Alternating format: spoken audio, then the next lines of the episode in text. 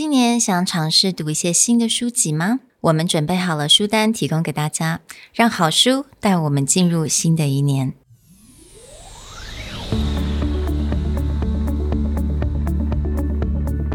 Hello，欢迎来到 Executive Plus 主管与沟通力的 Podcast。I'm Sherry, an educator, certified coach, and style enthusiast。我相信专业有效的沟通是语言跟逻辑的完美结合。And I'm Nick, a startup consultant, corporate trainer, and late night gaming junkie. I believe great communication requires the right mindset and solid frameworks. 我们希望带给大家职场英语的技能、跨文化沟通技巧与其他能帮助您成为出色领导者的工具。Join us each week as we share our experience, research, and methodologies to take your communication and language skills from good to great.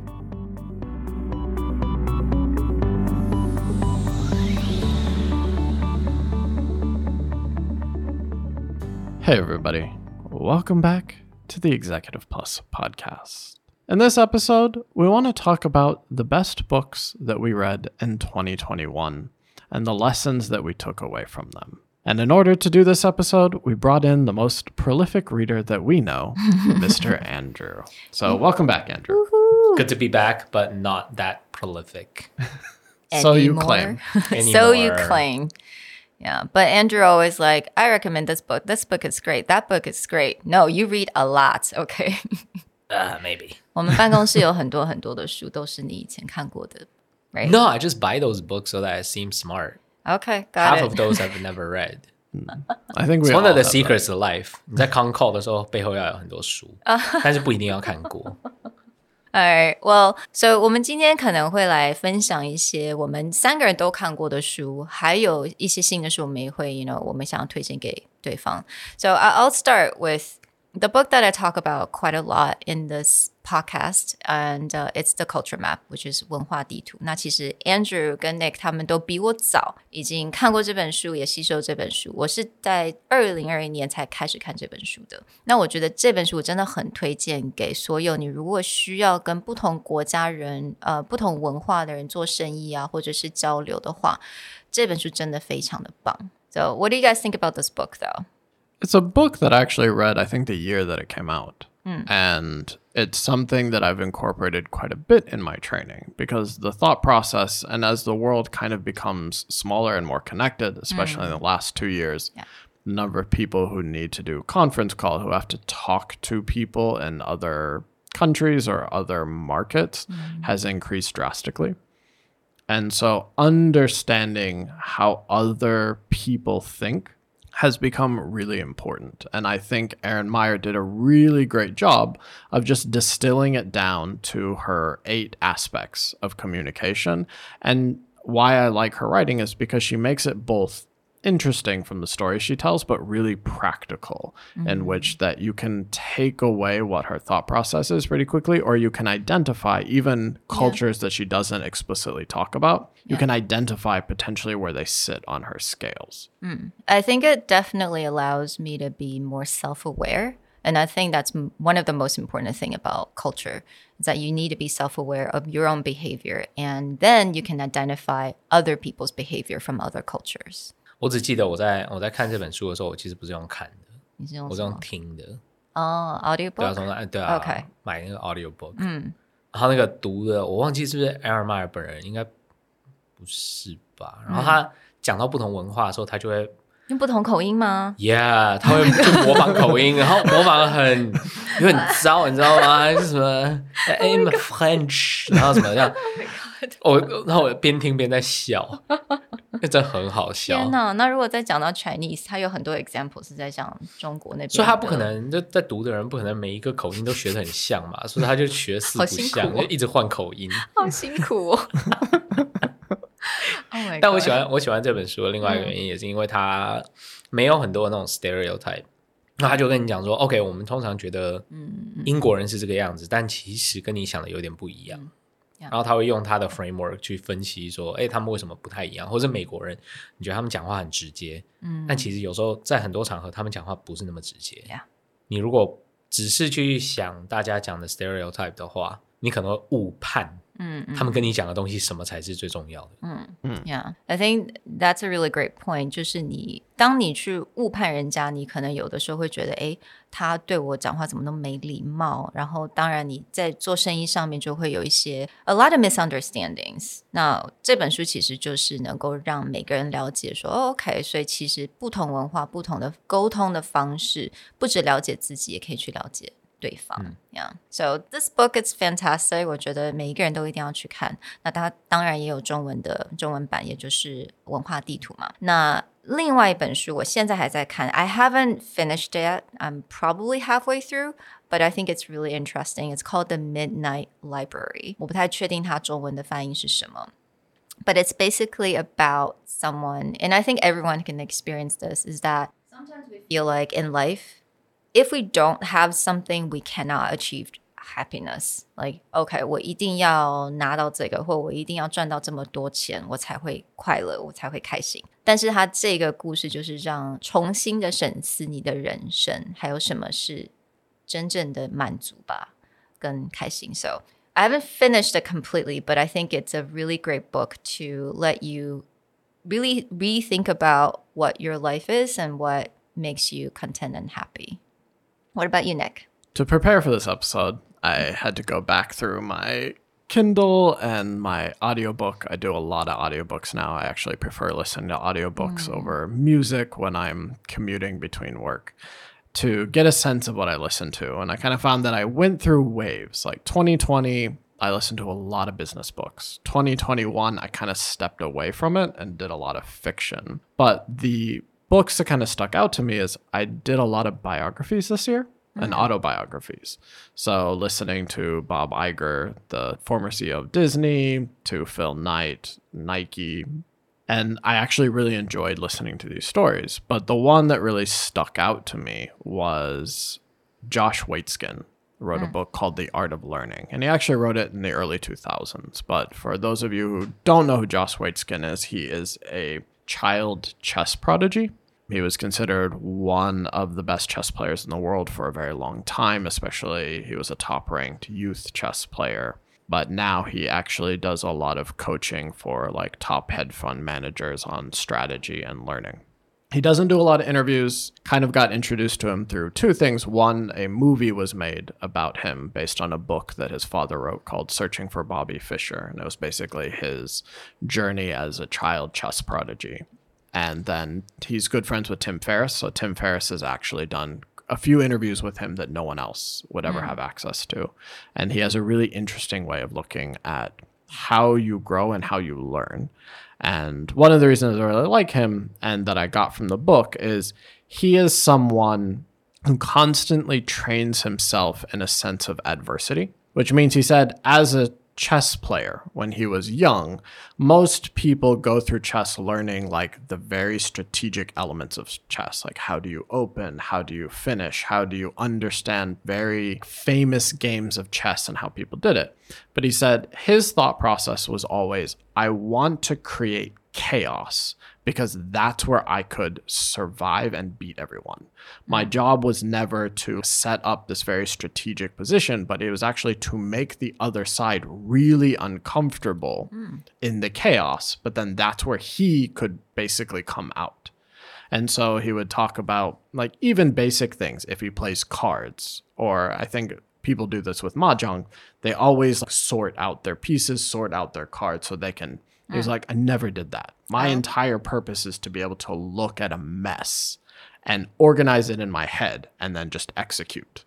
Mm. And then if I can do that faster than anyone else, I don't need things to be perfectly aligned. I can just go.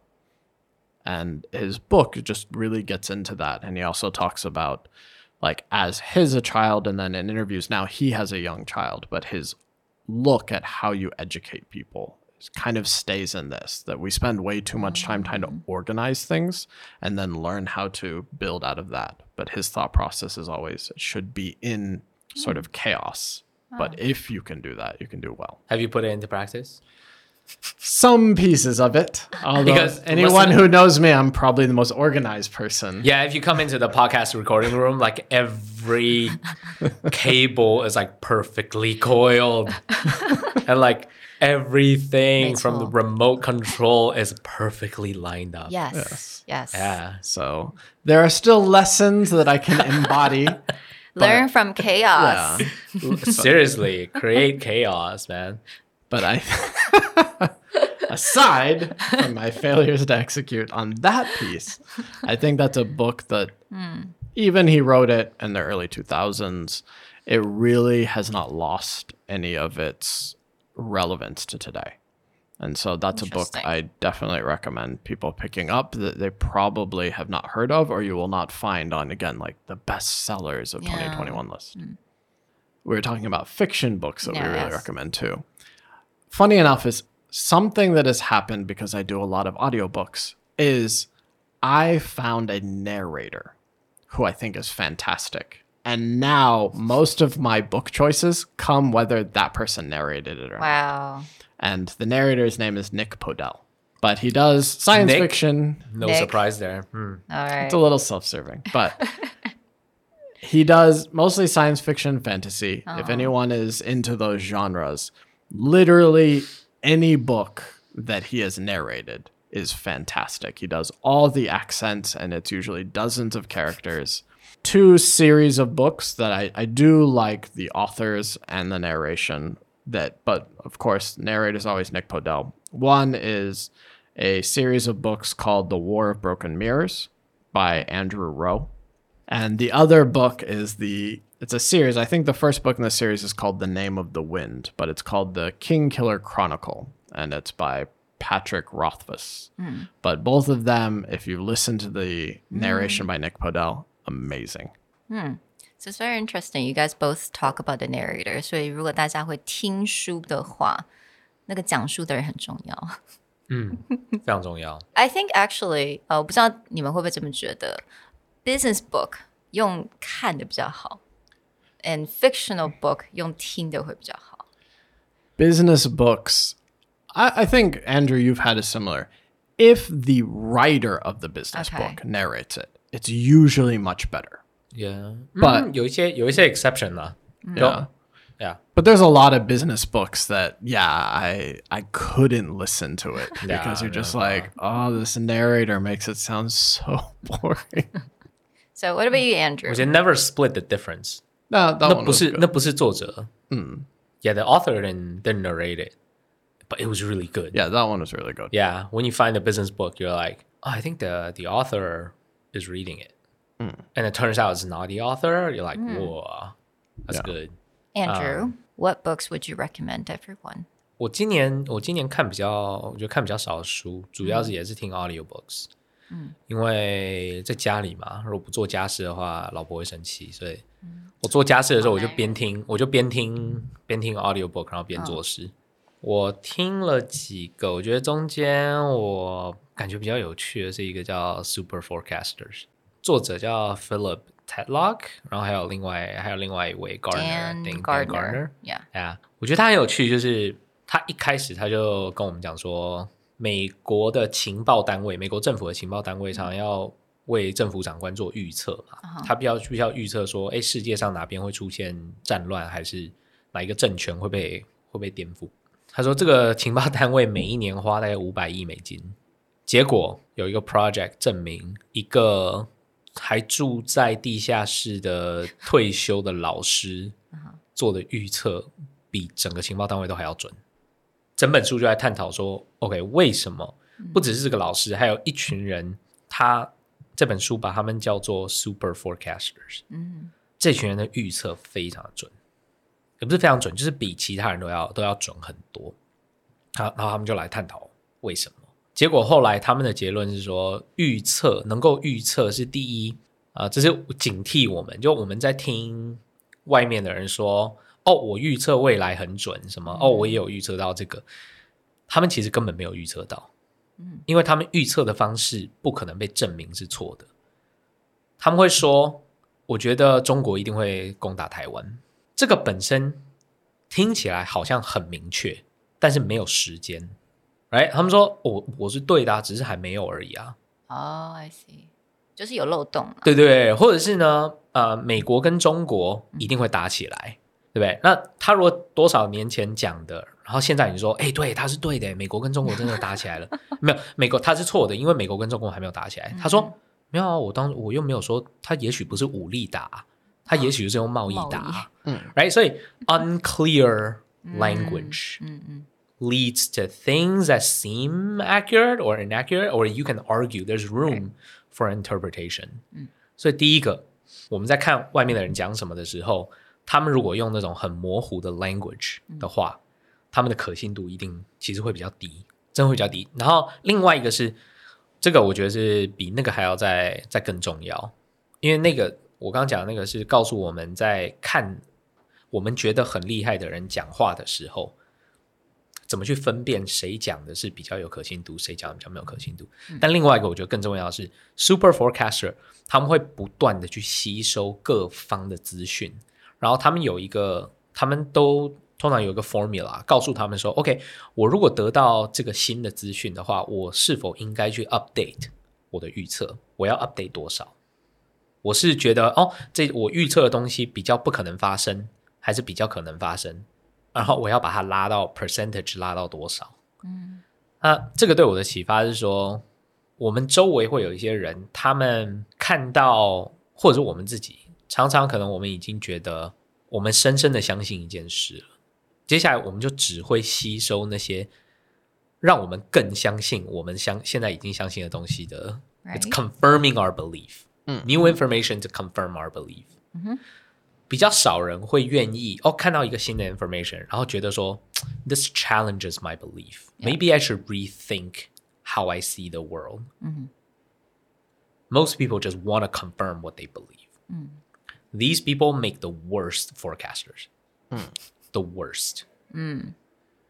I mean, I wonder if that's also an accountability thing, where it's like, if I feel accountable for the accuracy of what I'm doing, I will go to any length to make sure that what I say is accurate. Whereas if someone's just like, all right, if I'm very general or I just find things that confirm my belief, I mean, again, I'm not accountable. Like, oh, it didn't happen yet, but it mm-hmm. will happen. Right. That kind of thing. Like, I don't hold myself to that standard. Right. But like super forecasters, like I will rethink my entire belief Right. in order to be as accurate as possible. Yeah, exactly, exactly. Interesting. So would you say this book applies to everyone? I would think so. Yeah. 也就是让我们比较了解要该怎么样去分辨什么是对，什么是错的嘛？错误的 information 应该是这样讲。Because there's so much Say again? fake news out there, right? Ah, so do you think these books help us to kind of understand? I think this book doesn't so much teach us to to distinguish fake mm. information from true information. It doesn't really talk about that, mm. but that's important as well, right? To figure out what source of information can be trusted, which is often really difficult. Mm. Like, oh, I saw it on the news; it must be true. Yeah. yeah, sure. Until you check the news sources, and then you're like, ooh. Uh, yeah, exactly. The government said it; it must be true. Oh. but for example, like whether COVID is real or not, hmm. then you can judge like, oh, is COVID really happening? Because there are actually people who believe that COVID is a hoax, Yeah. Hmm. right? Yeah. But then you can then you can look at information from from multiple sources hmm. and judge for yourself. Yeah. So I think whatever it is, anything that's important to you that you need to kind of forecast, hmm. learn to have an open mind Yeah. and not say, "Oh, I deeply believe this." Hmm. Therefore, any information, I don't think anybody says it to them themselves uh, consciously, hmm. but we just do that. You just get a new piece of information that's different from your belief, you kind of disregard it. So just remember not to do that, and and look out for pieces of information that would make you go, "I think I need to change my mind." 改变你想法的一对，本书。没错，没错。 Right. Yeah. So do you have any fictional book that you No, I don't read fiction anymore. Not really. So there's actually this book that's uh, meant for teenagers, but I, I read it when I was in my 30s, but I still really loved it because, and I thought, wow, this will be the perfect book for for anybody who's learning the English language and wants to do it, looking for a fictional book. It's called Holes uh, by Louis Sachar, which um, Nick likes as well, right? Yeah, he actually wrote my favorite series of children's books growing up called the Sideways Stories from Wayside School. And I, I bet it's the it's the same. It's really really good storytelling without using you know how like a lot of a lot of authors mm-hmm. uh, literary fiction authors now they it feels like they're really trying to use complicated mm-hmm. and obscure words to, to mm-hmm. describe scenes in really i don't know like it's like a requirement to win the pulitzer or something. I don't know but they just like totally overdo it. Mm. Louis Sachar doesn't do that. The language is simple mm. but very well done and the whole book is from cover to cover it's easy to read it's a it's a breeze and so for anyone who wants to uh, who wants fiction fiction books to to help you learn a language i think that's a perfect one Yeah. Yeah, nice。如果大家想要来轻松一点，不想要看 business book，然后也想要尝试看英文的书籍的话，我们可以来找这本 Holes。All right。 We hope you enjoyed this episode talking about the best books that we read in 2021, and I'm sure throughout 2022 we'll be sharing all the lessons that we've grabbed from the books of this year. We hope you get out there, pick up something new, or listen to something new, and we'll talk to you next time. Bye. Bye. The Executive Plus podcast is a Presentality Group production, produced and hosted by Sherry Fang and Nick Howard. You can search us on Facebook, 主管英文 Executive Plus. You can also find us on Instagram, Communication R&D, and email us at sherry at epstyleplus.com.